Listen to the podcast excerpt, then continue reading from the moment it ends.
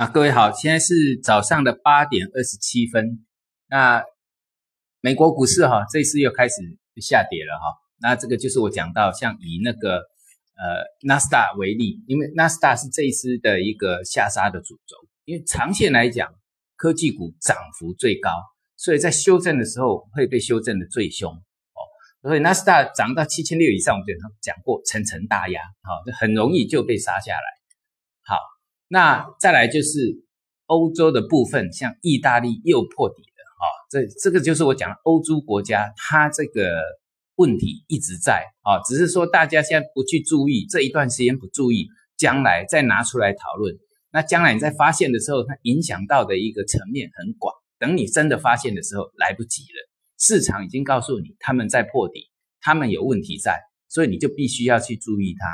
那另外像。呃呃，德银发这个当然都是会被拖累的，好，那像亚洲的股市里面啊，你看那个日经跟那个韩国这两个国家呢，今天早上一开盘直接杀到最低档，就是这一段时间的低反弹低点低点区，那所以这个影响的层面很大啊。那恒生指数也是一样嘛，因为恒生指数我讲到它那个头很大。哦，那个头最少打了一年以上，不可能一下子就上去，那太难了。好，那现在大家注意的就是我们的 A 股市场，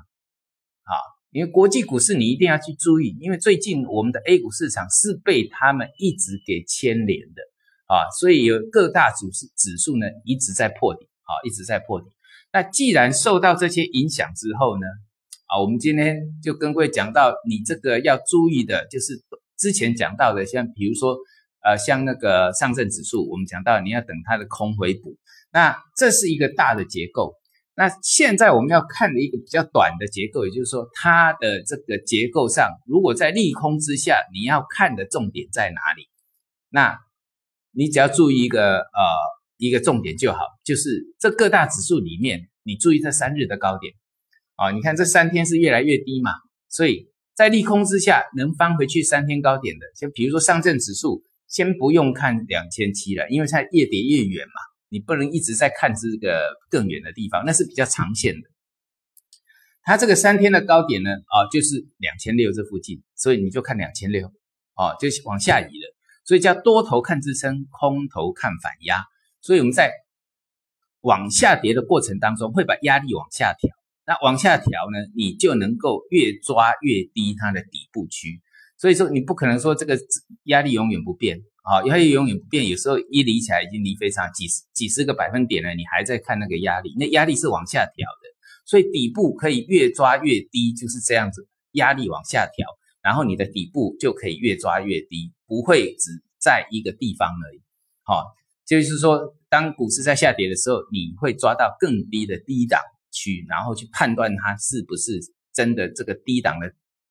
这这个底部是不是止稳。那我们不买在最低点，因为那是神做的事情，我们做不到。所以我们做的是什么？要买在相对低就行了。好，这是人做得到的事。所以我们我们是人，当然就做人做的事就好了。哈，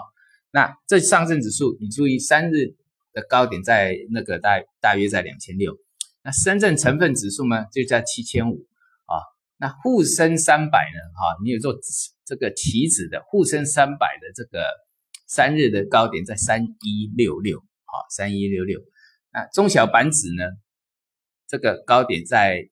五零七二啊，五零就是你就注意这个只是给各位一个数字啊。那你做技术分析，把 K 线打出来看，就是看这个昨天跟前天，就是昨天、前天跟大前天，就是二星期二到星期四，那几乎都是星期二是最高点。啊，那创业板指的最高点在哪里？一五啊，一二五二啊，一二五二。那再来剩下上证五零没有破线，但是它的收盘哈破了。昨天的是强势的股票呢，啊，强势的股票它是一个撑盘的指标。那之前讲到创业板指，因为芯片的转弱，我在九月、十月就已经一直讲到这个是科技股是转弱的，所以他们一直跌，一直跌啊。但是呢？被锁码的这个上证五零这个地方再破，就表示这个我讲到了哈，在前呃像昨天我讲到所谓的有怕会有什么必要性的卖压出来，这机构必要性的卖压，因为这个行情不好，呃，有些投资人会赎回，这个都是有一些必要性的卖压出来。所以呢，现在如果说有这个情况，就是欧美股市的结的结构出来，那你就上注意上证五零，其实上证五零也是看三日高点啊，你就注意一下二四五零这个呃比较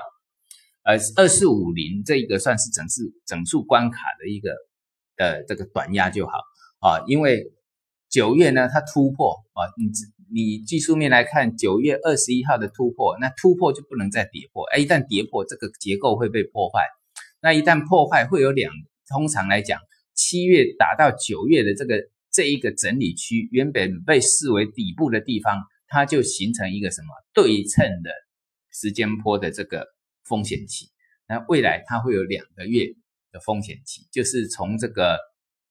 十月十一号开始，这根跳空下来的啊。那这一段时间呢，就注意看什么二四五零啊，重点在这里啊，注意看三日的高点啊，注意看三日弱势，哎，技术分析有句话，强势的时候，呃，你不知道在哪里卖，看三日低点，我往上再喷的时候，看三日低点，但空头的话，看三日高点。好好，今天讲到这里，谢谢。